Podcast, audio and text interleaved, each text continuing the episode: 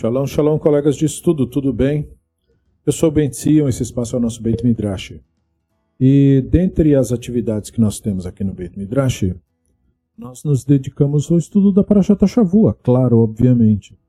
Só que em geral nós fazemos isso através da nossa página, do nosso espaço, do nosso grupo, um grupo fechado lá no Facebook, Beit Midrash Livre, onde nós publicamos textos, incentivamos o estudo com o olhar racionalista da Torá. E aí nós recebemos uh, de colegas de estudo perguntas e questionamentos muito bons e muito interessantes sobre a Paraxá. Então eles estão proporcionando a abertura de um novo espaço onde nós gravamos as respostas. E como recentemente a nossa plataforma de podcast recebeu uma espécie de upgrade para também incorporar vídeos ao lado dos áudios, então eu resolvi criar um vídeo áudio, não é? um, um, um material onde eu pudesse separar as duas coisas, tanto para colocar aqui no nosso espaço no YouTube, quanto também colocar lá no nosso podcast. E o que, que nós vamos fazer? Nós vamos ler as perguntas que nós recebemos da Paraxá e procurar elucidar e esclarecer dentro do possível. Né? E o que acontece? São muitas perguntas. Então, neste vídeo e áudio, eu não conseguirei lidar com todas elas, mas eu vou lidar com algumas e numa próxima oportunidade com o restante e assim nós prosseguimos mais ou menos, mais ou menos como fizemos da última vez. Então vamos lá. Aqui nós temos a primeira pergunta que tem a ver com os primeiros frutos, né, que o texto da Paraxá fala sobre os primeiros frutos, quem não, não tiver o texto consigo, é convidado a ir lá no Cefaria, na nossa página do Beit Midrash lá, porque a Parashat Kitavô está lá, completinha, com inclusive as cores das fontes tradicionais para facilitar. E a pergunta é: o texto que segue nestes primeiros versos, que é do, do começo até o verso 11, falando de todos os primeiros frutos da terra fértil, da colheita, apresentação no templo, declaração da libertação do Egito resumida, chegada à terra prometida, uh, seria uma forma de recordação ou consciência do israelita da época dessa redação de que a promessa do Hashem aos patriarcas foi cumprida? Então, essa leitura é uma leitura interessante porque ela é, digamos assim, straightforward. Ela é, você lê o texto e fica com essa impressão. Né? O problema de estudar a Torá é justamente esse. Né? Nós recebemos de Maimonides, no Guia dos Perplexos e em outras obras, uma advertência. Ele diz assim: quando você estudar a Torá, não acredite na primeira coisa que lhe vier à cabeça. Ele fala. Né? Então, o que, que isso quer dizer? Esse é um excelente exemplo. O texto dá essa impressão, mostrando que o redator queria passar essa ideia. Exatamente por causa disso, nós temos que ficar desconfiados. Entende? Por quê? Porque a declaração dos primeiros frutos é, sobretudo, um texto extremamente complexo. Ele é complexo porque o contexto da passagem do Devarim parte, né, é, é, ele, ele é montado como se fosse parte de um discurso de Moshe aos israelitas nas planícies de Moab. Nós temos que sempre ficar atentos aos locais nos quais as narrativas acontecem. E aí, nessa planície, a planície de Moab, há um apelo aos israelitas que vagavam no deserto e que, portanto, não tinham laços permanentes com a terra. Isso é importante. Para que eles se imaginassem como agricultores, porque, veja, eles estão fazendo uma declaração, né? estão lendo o texto uh, como peregrinos, imaginassem como agricultores eh, vivendo em segurança na própria terra. Simultaneamente, o texto exige que futuros agricultores, que provavelmente eram o público-alvo do texto, que viviam nas próprias terras, lembrassem dos dias que eles eram andarilhos. Não literalmente, eles literalmente não eram andarilhos, mas seus ancestrais lendários se diz que eram. Percebeu? E aí, como eles viviam nas próprias terras, que eles lembrassem que eles vieram do deserto. é, justamente para entender a, a fragilidade da própria vida. Esse entendimento é tão assim que, mesmo séculos depois, por exemplo, no comentário do Maimonides que eu mencionei, ele fala que o objetivo desses textos é isso mesmo. No Guia dos Perplexos, terceiro tomo, capítulo 43, Uramban diz assim: para que se lembrem dos maus momentos durante os bons tempos, para que sejam gratos ao Hashem e aprendam a virtude da humildade e da pacificidade. Então, isso quer dizer que o texto foi elaborado de uma maneira tal para que cada audiência, cada público-alvo imaginado do deserto ou da terra é, estivessem numa linguagem que os acadêmicos gostam de usar, é, refletindo uma dupla alienação. Quem tivesse no campo que se imaginasse no deserto, de tal modo que quem tivesse no deserto se imaginasse no campo. Ou seja, você está se deslocando da onde você está.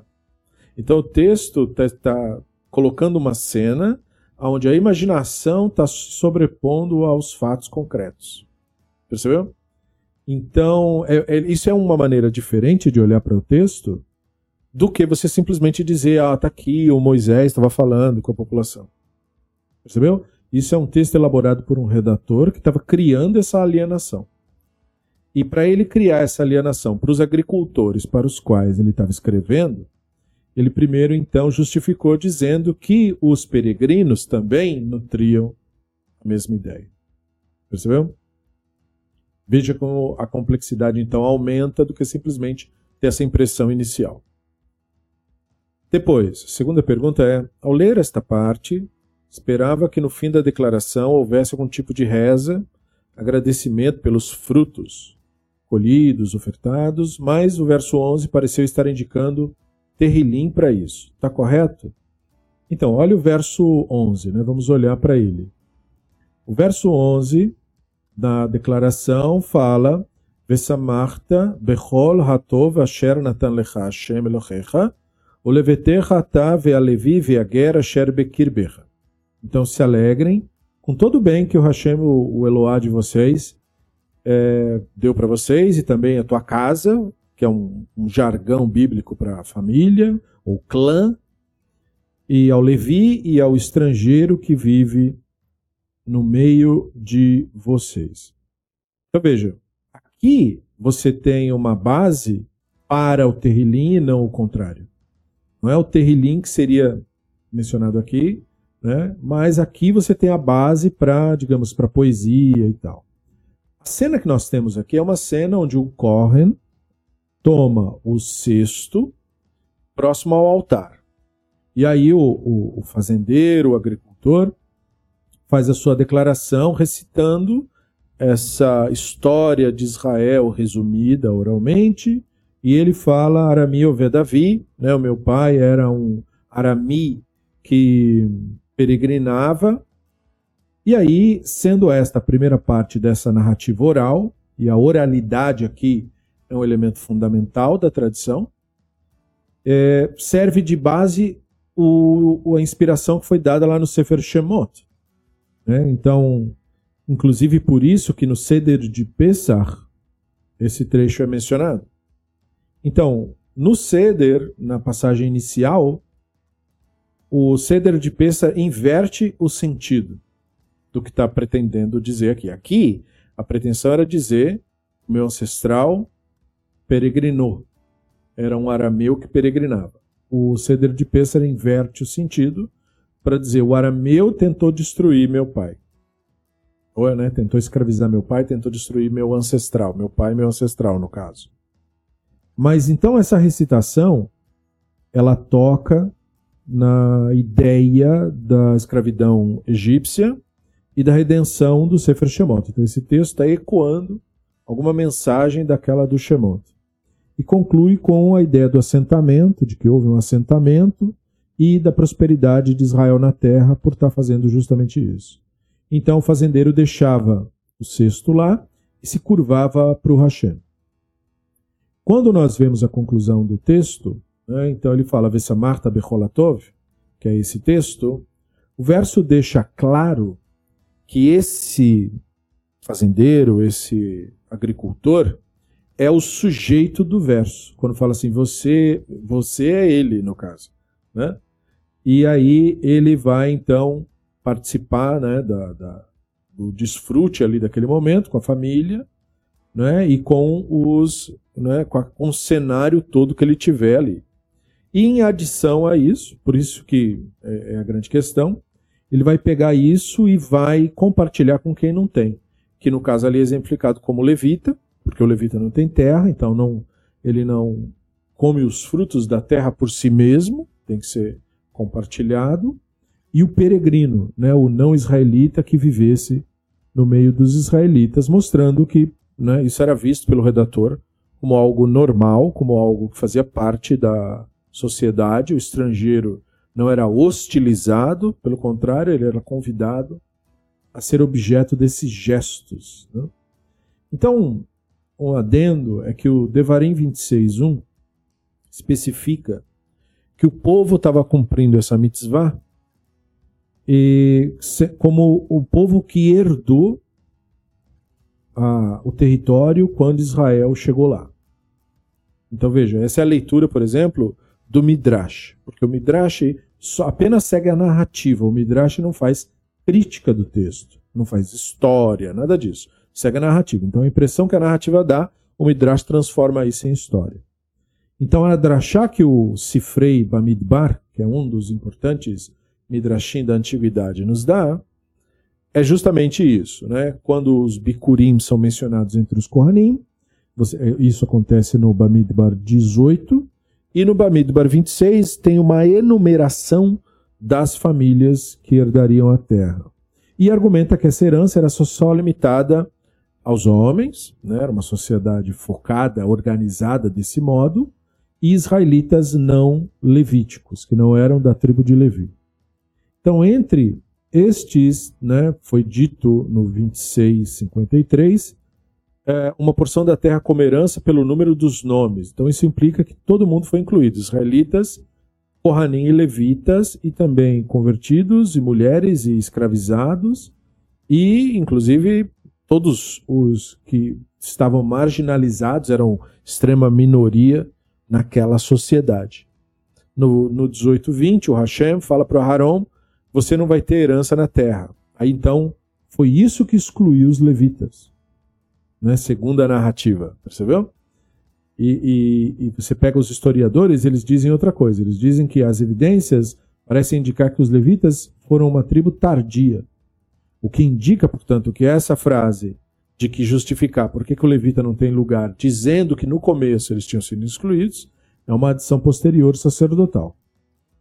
E isso, essa paraxá é repleta, né? Todos os textos ali em verde é o dedo do sacerdote né, do, do grupo sacerdotal posterior, editando os textos e ajustando de acordo com o que eles achavam importante. Então a herança será do nome das tribos dos pais, isso inclui convertido e escravizados, e depois fala cada homem, de acordo com sua contagem, isso exclui mulheres e minorias extremas. Então, veja como que a coisa foi organizada a posteriori.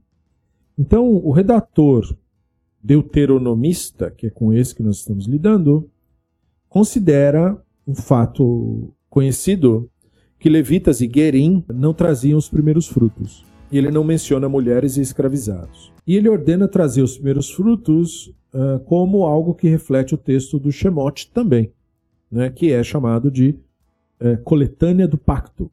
E também, na cena do bezerro de ouro, que os estudiosos chamam de decálogo ritual. E este verso, que nos dá os termos do Bikurim para mitzvah, né, e lembrando que Bikurim é um termo que aparece nessas coletâneas de leis com referência à colheita do trigo, né, Shemot 23 no caso, e 34 também, e também aparece em outro lugar na Torá como referência a um tipo de minhá, de oferta de grãos, né, como é, Vaikra no segundo capítulo já e também no capítulo 23. E era trazido no Yom Bikurim, chamado Yom Bikurim, dia do Bikurim, como em Bamidbar 28 se diz. E um dos presentes trazido no, no Beit HaMikdash, os sacerdotes comerem como se diz em Bamidbar 18. Então, a narrativa no contexto mostra que esse termo é usado para descrever o começo da colheita da uva. Em Bamidbar 13, 20 se tem essa ideia. Então o texto diz: Reshit bekureia materra tavi beit Hashem Elohecha. Você vai trazer os primeiros frutos do solo para a casa do Hashem teu Elohim. Então, é, embora seja possível que, nesse caso, o Devarim, né, o redator do, do Sefer Devarim, estivesse falando para os proprietários de terra, para os fazendeiros ou agricultores, Shemot não faz uma invocação de herança, posse, assentamento na terra, não tem um verso que indica levita, peregrino, mulher ou escravizado, é, no sentido de que deveriam ser tratados diferentes. Então, esse tipo de coisa mostra que são tradições distintas falando da mesma coisa. Percebeu? Então, é possível que esse texto seja um reparo ou um retrabalho em cima de uma versão anterior que não mencionava os detalhes que esse menciona. E, além do mais, o Shemot não fala nada sobre o final, é, essa cena final de se fazer uma declaração. Então, essas distinções foram notadas pelos rabinos. E é por isso que os rabinos procuravam entender por que, que a Torá incluía duas declarações na mesma mitzvah. O que mostra para nós que é possível que isso tenha sido feito como um, uma espécie de redação posterior do texto, que na versão original era, uma, era um, um rito mais simples, ou mesmo sem muita ritualística, e mais ritualística foi acrescida com o passar do tempo. Enfim, como eu disse, é complexo. Aí a próxima pergunta é: essa oferta dos produtos da terra seguia um calendário religioso, correto? Não é bem um calendário religioso nesse sentido que nós temos hoje. O calendário é um desenvolvimento muito posterior. Eles seguiam as estações, muito mais com as quais eles tinham constante contato. Né? Quero dizer, tinha que ver com as festas Knani antigas da colheita. Knani é uma memória lendária dos israelitas. Os israelitas que estão sendo é, retratados no, na, no, texto, né, como se fossem israelitas chegando até Israel, não são os mesmos israelitas que estão, na verdade, recebendo esse texto. Os israelitas retratados no texto são personagens do livro, e os israelitas que tiveram acesso primordial a esse texto eram já israelitas assentados na Cisjordânia, para os quais os Knani eram uma memória antiga. Percebe? Tem que fazer sempre essa distinção. Uma coisa são os personagens do livro, aos quais, com os quais o redator é, se expressa. E outra coisa são os israelitas para os quais esses textos foram escritos. Entende? Veja, está falando deles, para eles, gente que plantava, colhia, trazia as primícias. É, para essas pessoas que está sendo falado. Veja, todos esses detalhes não são detalhes relevantes para um peregrino do deserto. O peregrino do deserto não planta, não entende nada de primícias, não sabe que planta no começo geram os primeiros brotos para depois virem os demais frutos. Não entende nada disso. Então o texto, se estivesse falando de fato com o peregrino do deserto, teria que explicar para ele tudo, como que funciona plantio, como que primeiro ara, depois semeia, depois, entendeu? Depois molha, depois você tem que diariamente ali sempre molhar, e ficar olhando. E aí, quando cresce, aparecem os primeiros brotos, tem que ir lá e tal, tal, tal. Isso tudo é preenchido depois pelos rabinos em suas discussões a respeito. Mas isso deveria, se fosse o caso, de pegar peregrino do deserto e ensinar como faz, tudo isso tinha que constar aqui. Não consta.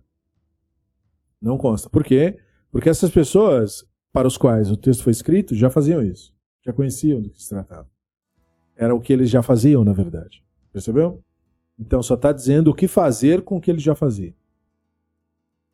Então, aí a pergunta se completa. Ocorria tanto para pequenas plantações quanto para grandes plantações? É.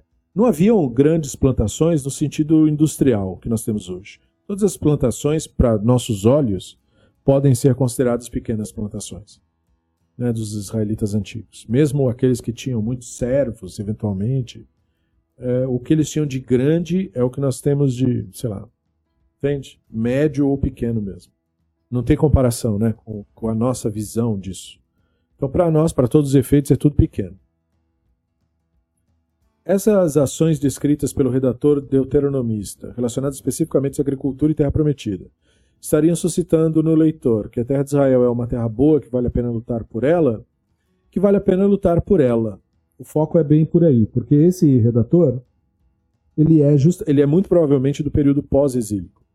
Ele não é do período antigo, nem do período dos, dos personagens do livro. Os personagens do livro são de um período lendário, quando Israel saiu do Egito e entrou em Canaã. Mas o público-alvo desse livro, não. O público-alvo desse livro eram os israelitas que haviam retornado do exílio e estavam reorganizando a terra. Entende? Eram pessoas que estavam reconstruindo o país. Então, a, a valoração da identidade e do lugar e das bênçãos divinas tem que ver com, com esse tipo de público com o qual você está se comunicando.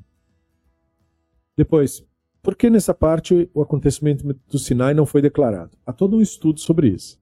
Temos lá no nosso grupo essa questão né, de por que, que o texto do Sinai não foi mencionado aqui. Eu recomendo leitura lá no Beit Midrash, mas essas omissões inspiraram estudiosos mais críticos a trazerem possibilidades né, sobre essa omissão.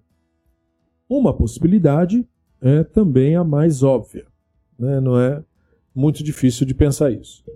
É dizer que é porque o texto é uma adição posterior.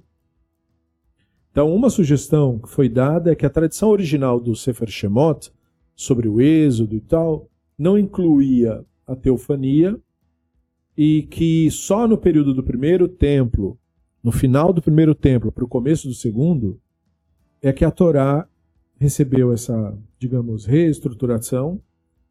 E aí isso tem que ver com a adição da teofania do Sinai incorporada na narrativa do Sefer Shemot. E, portanto, por essa razão não teria sido mencionado aqui. Porque um dos fatos que nós, hoje em dia, temos certa segurança, nunca, nunca é uma certeza, mas uma segurança é que haviam duas tradições. Uma da saída do Egito e outra do Sinai. E elas não eram do mesmo grupo nem das mesmas pessoas.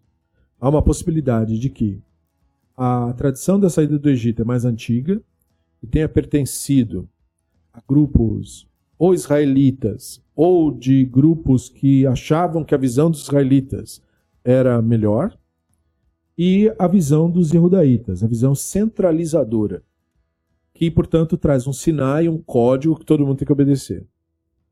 Então, essas duas narrativas, veja, do Sinai também flerta com a saída do Egito, mas de uma maneira completamente diferente, dá resultados completamente diferentes. Porque a narrativa israelita, saída do Egito, implica uma herança profética popular. O divino se manifesta no meio do povo enquanto que na versão do Sinai, o divino só se manifesta perante os seus autorizados, que no caso são os sacerdotes. Percebeu? Então não são não é exatamente a mesma narrativa. Em algum momento, entre o final do período do primeiro templo e o começo do segundo, uma narrativa que, que era marginal e, e outra popular, possivelmente era saída do Egito era popular e a do Sinai era menos popular. E aí na reforma, digamos, o jogo virou. Aí a do Sinai ficou mais popular. Mas não tão popular, note bem, ao ponto de virar uma celebração. Ela ainda continuou sendo disputada por séculos. E é por esse motivo né, que nós não temos, na antiguidade, na Bíblia hebraica, uma celebração do Sinai como seria natural se tivesse, se a tradição do Sinai fosse tão forte quanto a do da saída do Egito, que é da saída do Egito, nós temos uma celebração disso. Nós temos o Pessah. E aí, na Bíblia hebraica, você não tem o dia da revelação do Sinai. Deveria ter, porque em tese teria sido, inclusive, maior que o Pessah. Então, para preencher essa lacuna, é que os rabinos inventaram que Shavuot é a comemoração da revelação do Sinai. O dia da outorga da Torá. Mas a Bíblia hebraica, claro, não concorda com isso. Então, isso significa que são tradições que foram adicionadas posteriormente e inclusive a celebração de uma delas muito posteriormente adicionada. Então, essa é uma das visões. A segunda é que isso é uma consequência natural de combinação de tradições. Outros estudiosos sugeriram que apenas eh, algumas das tribos tinham a teofania como parte da sua tradição e que só no período final primeiro templo e começo do segundo, quando os grupos israelitas é, que tinham vivido separado até então se juntaram, né, é que então eles tiveram que resolver esses problemas. Porque nós podemos aqui é, dizer o seguinte: a adição posterior pode ter sido feita só por Yehudaítas. Ou nós podemos dizer que não. Que quando os israelitas saíram de cena de vez, os remanescentes ficaram, e esses remanescentes, digamos assim, acabaram se unindo com os Yehudaítas, e aí tiveram que sentar e combinar as tradições. Combinar de contar a mesma história. Pode ser isso também, não é, não é impossível. Uma terceira visão, contextos separados. É, é, essa posição diz assim que a, a tradição das recitações litúrgicas sobre o, o Êxodo e a tradição sobre a teofania do Sinai se originaram em contextos distintos uns dos outros. As duas tradições eram conhecidas pelos mesmos grupos, mas usados liturgicamente em contextos diferentes. Então, a declaração do Bicurim não se refere à teofania do Sinai, porque não era parte do ritual fazer isso, né, por causas, sei lá, desconhecidas. Pode ser também que as duas tradições eram aplicadas em ambientes religiosos distintos, sabe, para propósitos distintos, pelo mesmo motivo, sei lá, Bom, é difícil, porque hoje em dia a gente faz meio que uma mistura, né? Numa festa fala de outras. Mas talvez eles não fizessem isso naquela época. Então, assim, parte dessa paraxá não faz uma declaração evidente do, do Sinai ter tido um ritual. E nós temos textos que falam de uma cerimônia de recitação da Bíblia hebraica. Mas esse texto é posterior, tipo Nehemia 8 né, que tinham bênçãos, se fazia na leitura pública da Torá. Então quer dizer que a tradição do Sinai pode ter sido um desenvolvimento muito posterior e a recitação ritual da teofania pode ter se originado ali, na época do Nehemia. Então veja, várias possibilidades, talvez todas elas sejam verdadeiras em certa medida. Depois, sobre a, a frase, né, Arami ou Vedavi, meu pai era um peregrino, essa é a tradução popular, né? Meu pai era um peregrino arameu. Meu ancestral era um peregrino arameu. Para o termo Ved encontrei as seguintes traduções: era arami errante, era arami fugitivo, era servo de um arami. Qual seria a tradução mais acertada para o melhor entendimento dessa expressão? Pois é, a questão é o seguinte: a primeira coisa que nós temos que entender. A frase Arami Davi tem múltiplas interpretações. Não é culpa de ninguém. O jeito que o cara escreveu complicou. Entende? Então, assim, daí, daí as opiniões que você encontrou. Entende? Meu pai era um arameu errante, tá certo. Entendeu? É, isso, se for verdade, está falando de quem? Do Yaakov. Então, o arameu procurou destruir meu pai, por isso que estava se essa foi a interpretação no Pesach. Né? Porque também mostra um pouco isso, Arami Ovedavi, né? procurou destruir meu pai, porque na língua aramaica o Oved tanto é escravizar, prostrar como destruir. Então dá. Agora, aqui parece que a referência era Avraham e não Yaakov. Então meu ancestral era um arami errante, querendo dizer, meu ancestral era Abraão. Pode ser. Mas se o meu ancestral foi um servo de um Arami, então aí o meu ancestral é Yaakov, não Abraão. Percebeu? Então, essas leituras são possíveis, não se sabe, esses são os fatos, e se pode ler a coisa do jeito completamente diferente, e a frase por si só não ajuda. Agora, pelo contexto do texto, parece que estava falando de Abraão. Então, pelo contexto do texto, o meu ancestral era um aramia errante. Era Abraão. Entendeu? Mesmo, você só pode fazer uma outra leitura se você tirar essa cláusula do resto. Aí dá para ler diferente normalmente também estaria correto. Mas não dentro do contexto. Dentro do contexto parece ser Abraão mesmo que ele estava querendo dizer. Agora, no verso 10, gostaria de entender a expressão né? Você vai deixar a cesta diante do Hashem, perante o Hashem, seu Elohim. Diante do Hashem é um eufemismo para indicar o templo físico? Então, não só isso. Quando se fala de Beit El, né, a casa de El, sempre quer dizer templo. Então, o redator deuteronomista também considera o altar como templo. Né? Porque a ideia do templo é cobrir o altar, basicamente, cercar o altar. Então, quando ele fala você vai deixar na frente do Hashem, quer dizer, você vai deixar no altar. E, portanto, sim, no templo. Entendeu? Mas é, templo aqui é um eufemismo para o altar. O próprio templo é um eufemismo para o altar. O templo chama Beit Amikdash, né, a casa da consagração, porque a casa, o Beit, o Beit, é aquilo que cerca alguma coisa. Então, o Beit é o Beit Amikdash. Ele é, ele é uma, uma cobertura do que é sagrado. E o que é sagrado? O altar é sagrado. Para o israelita antigo, para o Yehudaíta também. Entende? Tudo era feito no altar, a, a, a, atividade do templo estava no altar. O resto eram símbolos em torno daquilo. Tudo que o sacerdote fazia, fazia porque não podia se aproximar do altar de uma maneira diferente do que aquela que foi prescrita. Então, o templo, em geral, é o altar, nunca é o prédio. O prédio cobre o altar. Ele é Beit HaMikdash. Ele cobre o Mikdash. E o Mikdash é o altar. Então, a próxima pergunta foi que, ainda nesse verso, tem a expressão estachavita. Acredita ser o verbo lishot. Aí a, a Cefaria traz traduções das famílias, Kala e filho, tal, tal. Conforme a explicação dada, nós falamos sobre as famílias, né?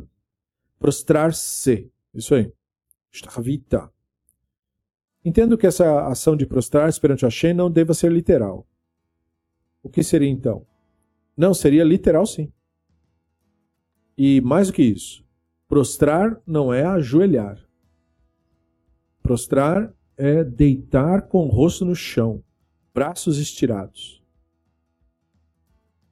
Era uma obrigação no templo prostrar-se. E é por isso que não se prostra em nenhum outro lugar. Por isso que em sinagogas a tradição é rezar de pé ou sentado. Porque só o templo permite prostrar-se. Então, um comentário do Riscuni, né, justamente sobre essa expressão. Né? Ele fala: o verso ensina que os frutos devem ser depositados duas vezes. Uma vez na recitação, quando ela é lida, e mais uma vez quando o dono se prostrar. E aí fala assim: se prostrará, como o povo deve fazer quando sai perante uma autoridade, ou alguém importante, ou um mestre. Então, no, na antiguidade, prostrar-se era um símbolo geral de reverência. Mas nós ocidentais e pós-modernos, nós temos as ideias por causa dos filmes. Então, nos filmes, você vê o soldado medieval se prostrando com um joelho no chão. Né? Assim? Mas as pessoas esquecem do, do motivo disso. Por que se prostra perante reis? Para que você demonstre que não quer matá-lo. Afinal, ele é o responsável pela sua escravização. Se você vive uma vida difícil e ele vive na opulência, tomando tudo de você porque diz que tem o direito divino de fazer isso, é muito natural que o rei tema as pessoas se aproximarem dele.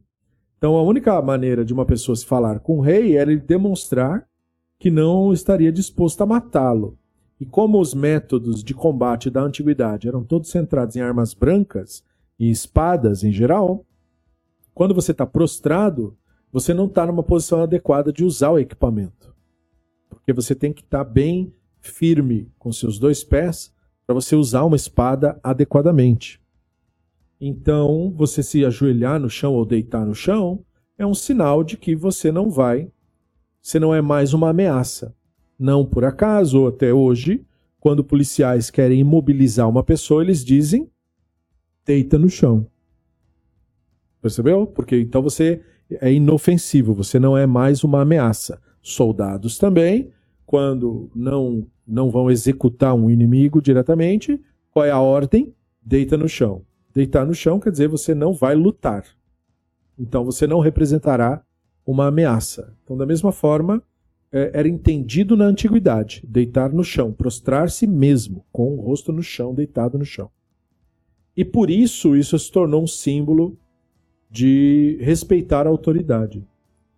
Como os israelitas, para os quais esse texto foi escrito, eram israelitas pós-exílio, então eles estavam sob a direta influência do suzeranato dos impérios. Né? Império Babilônico, Império Assírio tinham os seus eh, locais vassalos. E a maneira de você respeitar as autoridades era prostrar-se no chão, para mostrar que você não tem a intenção de lutar contra ele. Essas são as razões plausíveis disso ter se tornado um costume de se fazer no templo. Né? Então é um sinal de submissão, por assim dizer. Né? Então a pessoa se prostrava literalmente mesmo no templo e era esse o procedimento. E o Aderet Eliyahu, né, o Gaon de Vilna, também voltou a comentar isso. E ele fala sobre essa palavra mesmo, Ishtahavit, ele fala Zeklal então ele fala, isso é uma regra geral. Todo mundo que sai do Beit HaMikdash vai lá, faz um sinal e sai. Na saída tem que se prostrar. Entendeu? Querendo dizer que você leva com você essa característica de aceitar a autoridade divina, por assim dizer. Então aí você vê, né? Como que são construídas as culturas. E era muito natural nas culturas antigas. Né? Hoje pode parecer um tanto estranho, é, mas era muito natural isso na antiguidade. Depois, safra separada a cada três anos. Então, uma análise do texto a partir do 26, ali do verso 12 em diante. Né?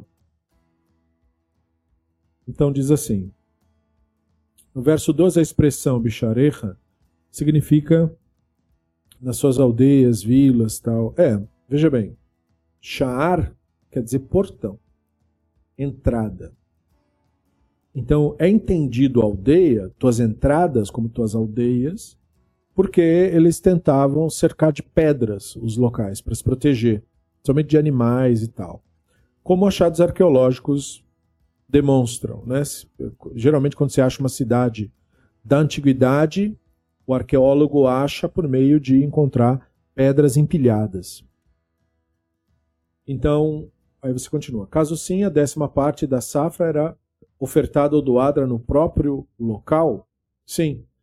Ou melhor, a colheita separada ficava na área rural e a família Levi, viúva, iam lá para consumir os produtos? Não, aí, aí teve uma mistura de coisas. O Levi era o, o errante, que passava nos locais e as pessoas davam para ele as coisas.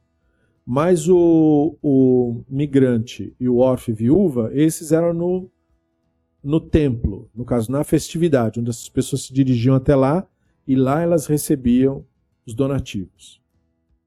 Comentário do Urashi sobre isso. Sobre essa frase aí.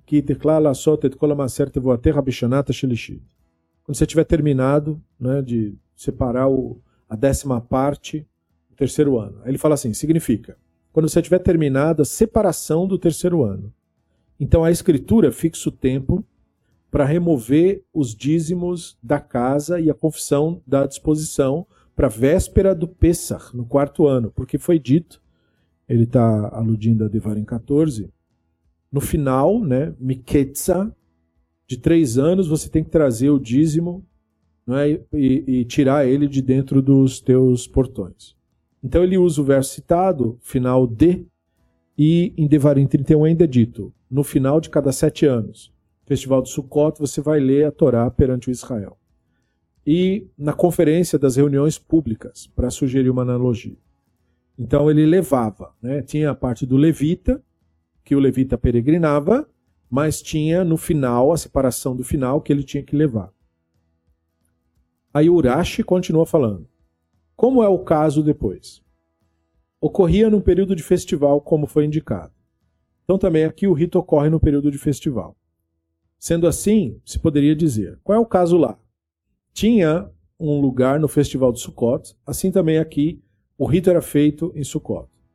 A escritura, no entanto, afirma: quando você terminar de separar a décima parte do terceiro ano, isso aponta para um festival no qual todos os dízimos tinham já terminado de ser recolhidos. Isso é o Pessah. E havia muitas árvores cujos frutos eram recolhidos depois de Sukkot. Consequentemente, a separação dos dízimos do terceiro ano termina no Pessah do quarto ano. Quem tinha atrasado a separar a décima parte até então, a escritura obriga a limpar né, a, sua, a sua área dessas, desses produtos da sua casa até este momento. Então veja, era uma coisa anual feita. Né? Depois, uh, dízimo terceiro ano. Essas palavras aparentemente redundantes, exceto para o ano de Shemitah, que é o ano de separar, sugerem que aquele ano era apenas de um dos dízimos que tiveram que ser separados dois anos anteriores, devido ao Shnata Maser, o ano do dízimo. Seja, o primeiro dízimo, pois no primeiro ano do período de Shemitah se aplica a regra do primeiro dízimo. Como foi dito, é, Bamidbar 28, os levitas você então dirá.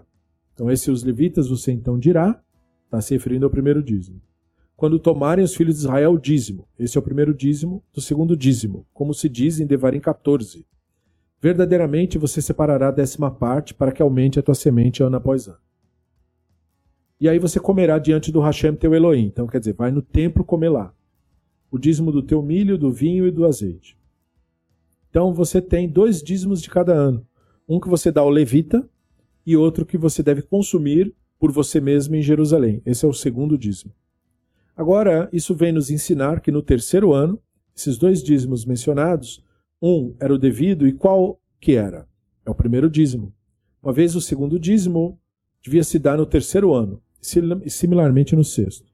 O dízimo do pobre, pois está dito venatata lelevi, você dará ao levita o primeiro, que é dado primeiro, e aí depois é, laguer laeton de almaná, você vai dar para o estrangeiro, para o órfão para a viúva. Isso é o chamado dízimo dos pobres. Então você separava várias vezes a sua colheita, percebeu? Mas sempre assim, os primeiros frutos, né? a colheita toda, os primeiros frutos. Né? E depois você separava a décima parte. Então, para que comam dentro dos teus portões. Você vai dar o suficiente para satisfazer ele. Aqui, os rabinos derivaram a regra. Devia-se dar aos pobres no celeiro não menos que a metade de um cabo de trigo ou um cabo de cevada, que é uma quantidade, né, uma saca, como se fosse. Né? Então também a pessoa podia dizer que era, ah, teve pouca colheita, não, tinha uma quantidade mínima, os rabinos disseram. Então veja como que o rito era imaginado pelos rabinos, baseado nos cálculos que eles viam dos agricultores, dos agricultores que restaram na região e de qual era o procedimento desses agricultores. Então tinha o dízimo do Levi, tinha o dízimo do pobre, o dízimo do pobre é comido no local sagrado, e tinha uma quantidade mínima que tinha que ser feita. E aí, no terceiro ano, porque toda árvore que é plantada nos três primeiros anos não pode consumir. Então, no quarto ano é que tem que ser separado. Percebeu? É por isso que fala o terceiro ano, essas coisas assim. Os três primeiros não servem para nada, ninguém consome. Então, isso acaba afetando a contagem do ano de Shemitah, que é a cada sete anos. Enfim. Depois, se a resposta à pergunta 7 antes for que diante do Hashem significa o templo, eu espero que você tenha entendido o altar, né? Tal. Nesse caso, o verso 12, diante do Hashem teria qual significado? Quero dizer, para o israelita, a estação de estar diante do Hashem necessariamente não precisa ser só no templo, correto? Pois é. Uma das coisas que chama atenção no Sefer Devarim é o fato de como ele, digamos, discorda da teologia dos sacerdotes. O redator deuteronomista não concorda com a teologia do sacerdote. O sacerdote dizia que a única maneira de você estar perante o Hashem é estar no templo. Perante o Hashem quer dizer perante o altar do Hashem no templo, e portanto quer dizer perante o sacerdote. Né? Enfim, ele está se colocando como representante. Mas o, redator do Sefer Devarim não acha isso. Então ele fez de propósito aqui para mostrar que ele discorda disso. Ele está querendo dizer que está perante o Hashem é estar tá com a consciência do Hashem. Quando você faz a declaração é, sobre o cumprindo seus deveres, você está, ao fazer essa declaração, perante o Hashem. Né? Quando você faz uma coisa correta, você está perante o Hashem. Então tinha essas duas, digamos, teologias, né? imaginações teológicas, que não necessariamente conversavam uma com a outra. Mas, é claro, mais tarde foram, entendeu? O sacerdote também não vai querer, se é, parecer que ele está sendo arrogante, então ele não vai querer dizer que é isso que ele quis dizer. Ele vai falar, não, mas a gente também acha que o Hashem está em todo lugar. Porque esse é o jogo que está sendo jogado. Aí o verso 14, né? Ele fala que não comeu quando estava de luto. Não consumiu nada, é ritualmente impuro. Então o sentido é o seguinte: o Urashi explicou isso muito bem. Quando fala lo achalti beoni, né? não comi quando estava de luto. Ele diz assim: ó, a partir daqui nós deduzimos que consumo de itens sagrados é proibido a um onen. Onen é o termo técnico para uma pessoa que é parente próximo e, portanto, obrigada a luto de alguém que faleceu.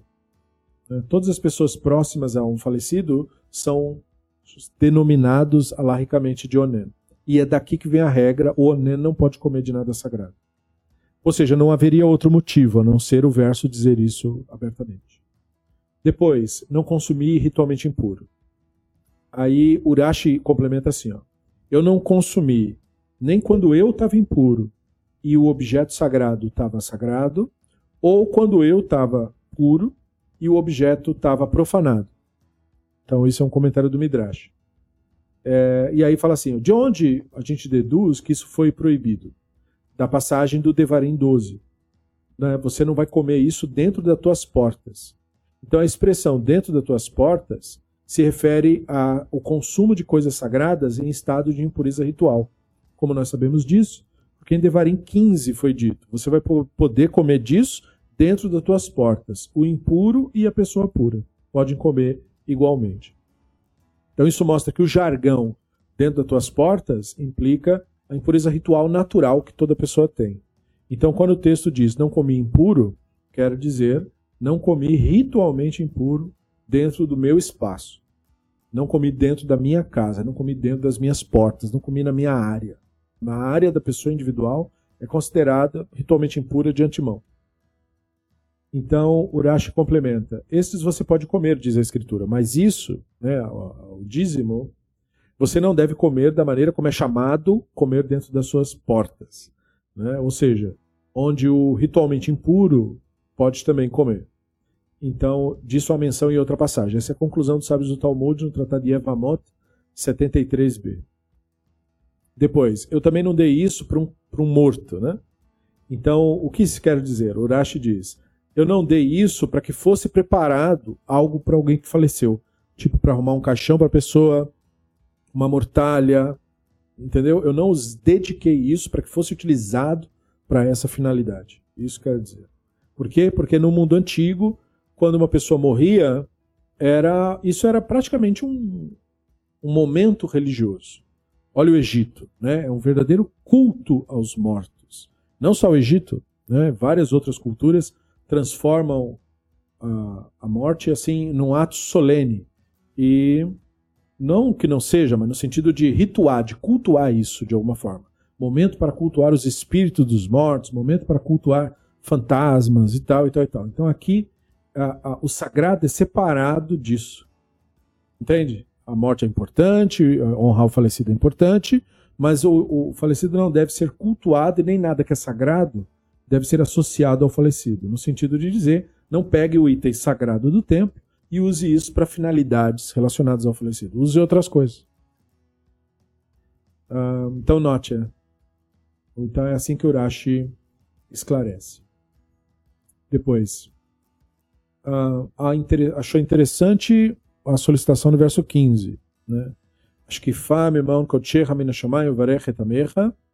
É, olha da morada dos céus, abençoa o povo, tal, tal, tal, tal, tal.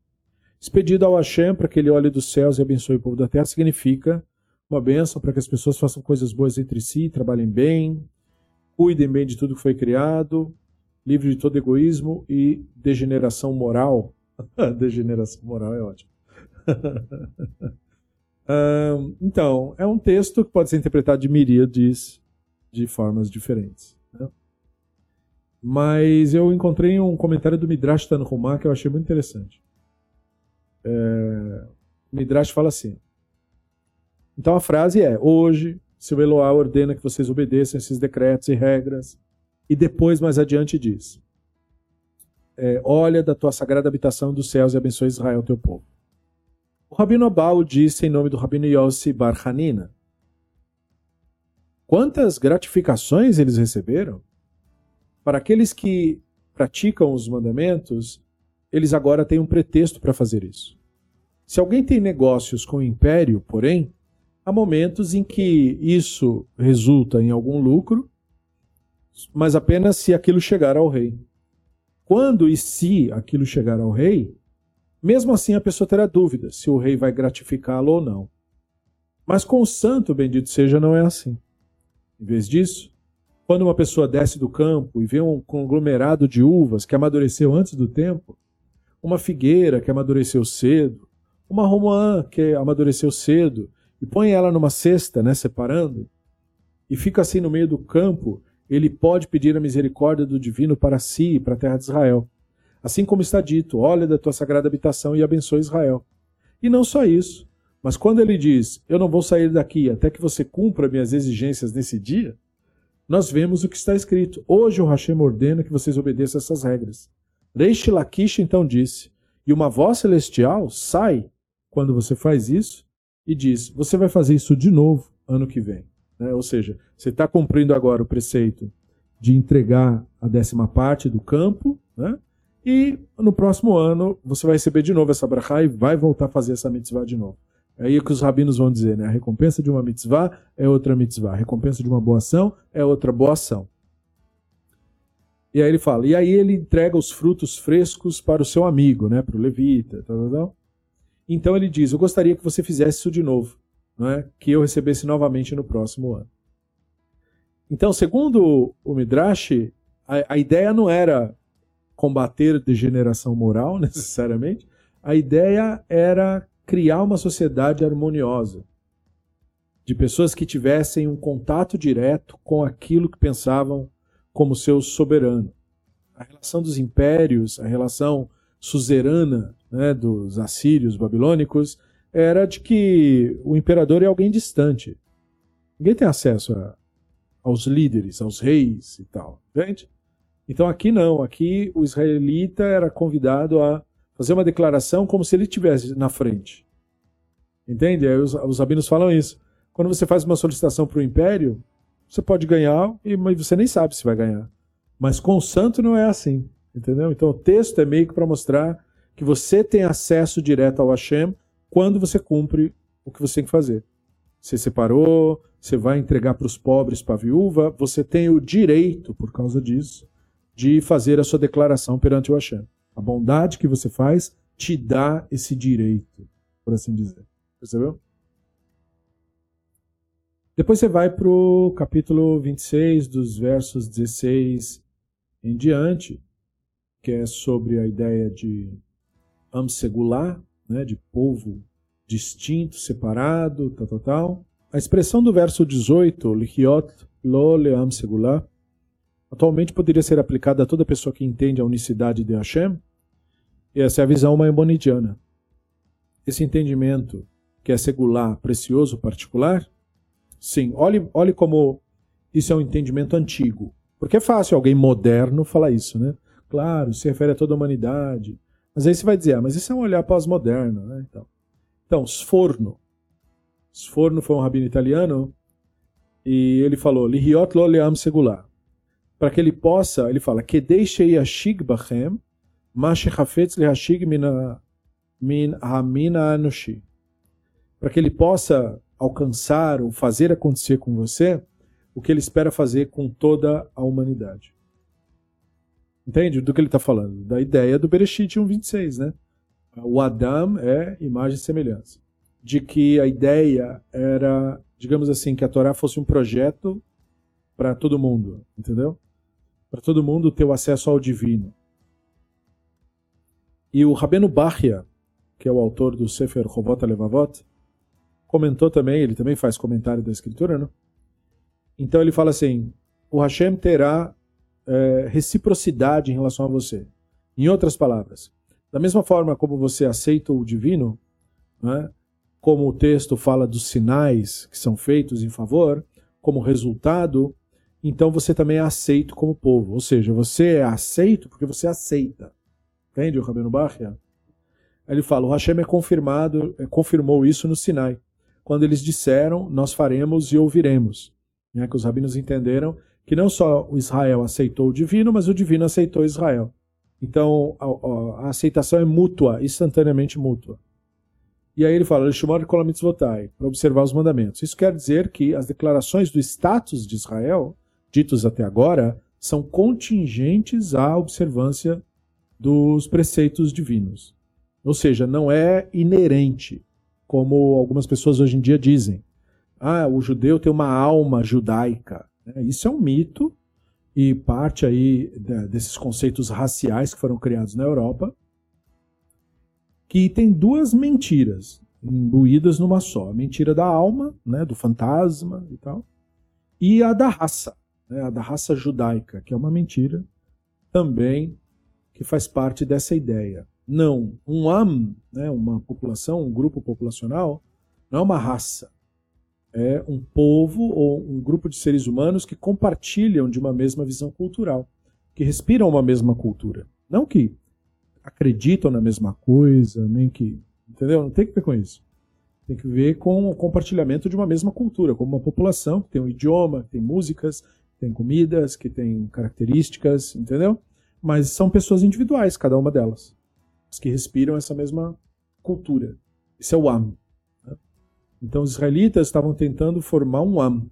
Eles queriam ser uma nação distinta, que tinha o seu, sua própria, seu próprio jeito de lidar com as coisas. Né? E para isso, esse jeito teria que ser definido. Qual é, o, qual é a mentalidade que guia, qual é o princípio que guia, para que as diferenças existissem, mas os princípios permanecessem. Então é, é disso que está se falando. Então a ideia a, disso ser dito aqui é porque aqui está falando dessa coisa, desses princípios nacionais. Né? Ajudar o pobre, o levita, o estrangeiro, são os princípios fundacionais da população israelita, do jeito que os erudaítas estavam querendo reconstruir a nação, lidar com os problemas que eles já tinham naquela época, né, de pessoas desamparadas, estavam precisando de ajuda, então como criar essa ajuda? E ao mesmo tempo espalhar a cultura, e ao mesmo tempo perpetuar a tradição, fazer tudo isso ao mesmo tempo. Eles criaram uma metodologia para fazer isso, dos ritos, das festas, para que aqueles que tivessem mais compartilhassem com que tivessem menos, criando assim um equilíbrio. E sem essa coisa, né, fazendo isso pelo Hashem, no sentido né, de não de querer lucrar em cima do outro, explorar o outro. Pelo contrário, impedir que isso acontecesse no, no máximo possível, pelo menos naquilo que o Estado, pensado por eles, poderia interferir. Né, e, e assim aliviar de maneira geral o sofrimento. Então, todo esse tipo de ideia é a ideia do povo ser distinto. Por quê? Porque outras nações, na visão dos Yehudaítas, não estavam nem um pouco preocupadas com isso.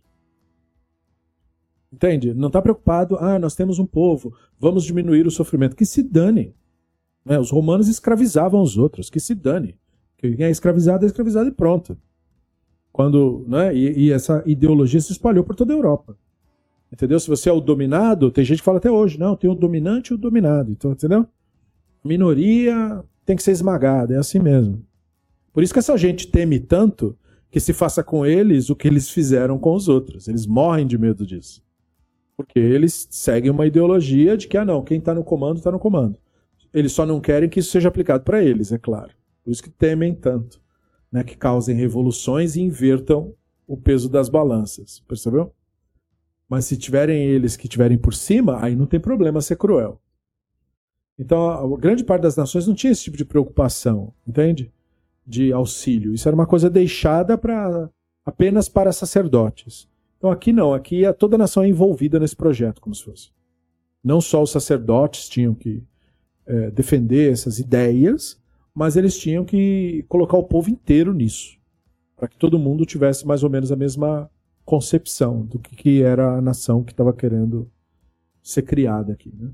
O que o verso 19 quer dizer com Tehillah Lashem Letifaret? Exaltar o nome e a honra. Então, uma observação foi feita pelos Forno a respeito disso. Então, ele comenta justamente essa frase: né? Tehillah Lashem Letifaret. Então, ele fala assim: ó, Isso aqui é conforme Shayahu 49. Ele diz: Israel, vocês que me fazem glorioso. Ou seja, o divino é um conceito dos israelitas. Uma, um olhar que eles tinham sobre a natureza. Basicamente é isso. O que é o Elohim? O Elohim, forças, poderes, autoridades, era um olhar que os israelitas tinham sobre o universo, sobre a natureza. O universo é resultado do Elohim. Elohim é a força que faz tudo isso funcionar. É a natureza acontecendo. São seres nascendo e morrendo. É o universo ocorrendo. É o tempo mudando. Elohim é isso.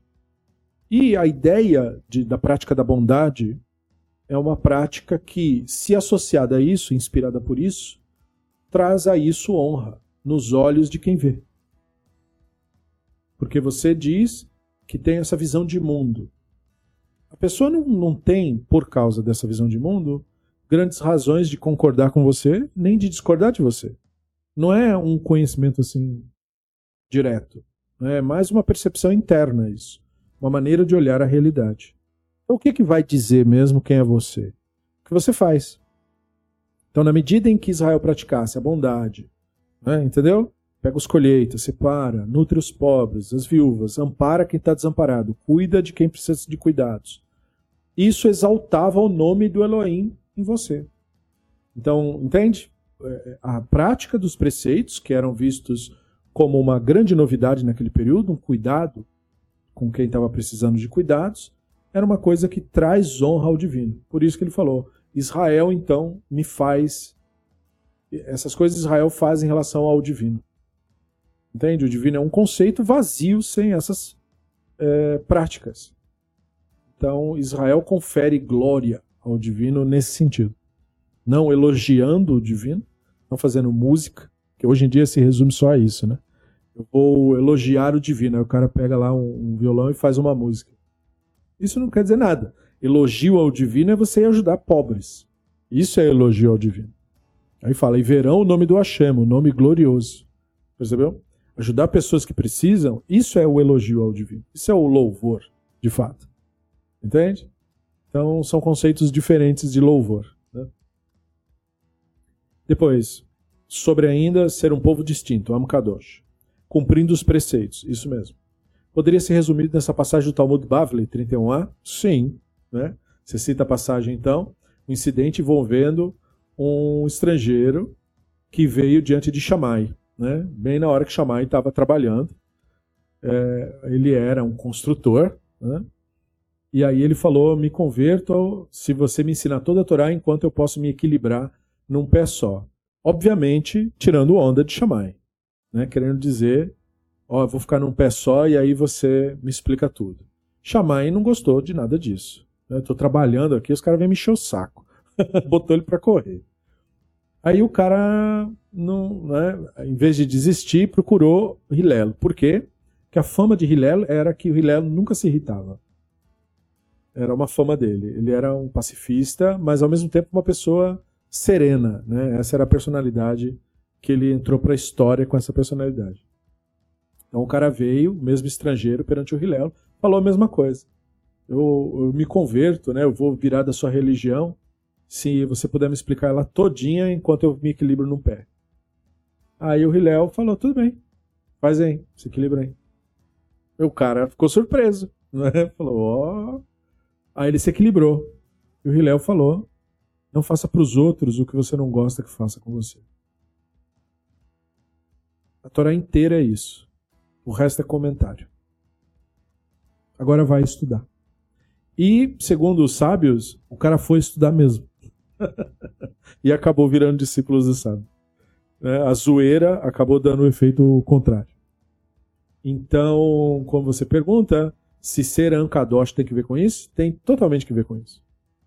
Totalmente que ver com isso. Não tem que ver, portanto, com nenhum atributo metafísico, eu quero enfatizar. A palavra Kadosh, que é do chá, é, ela é profanada por aqueles que atribuem a isso alguma coisa que não existe, né? Ah, fantasmagórico, poderes mágicos, toda essa bobagem. Não tem, não tem nenhuma relação com isso.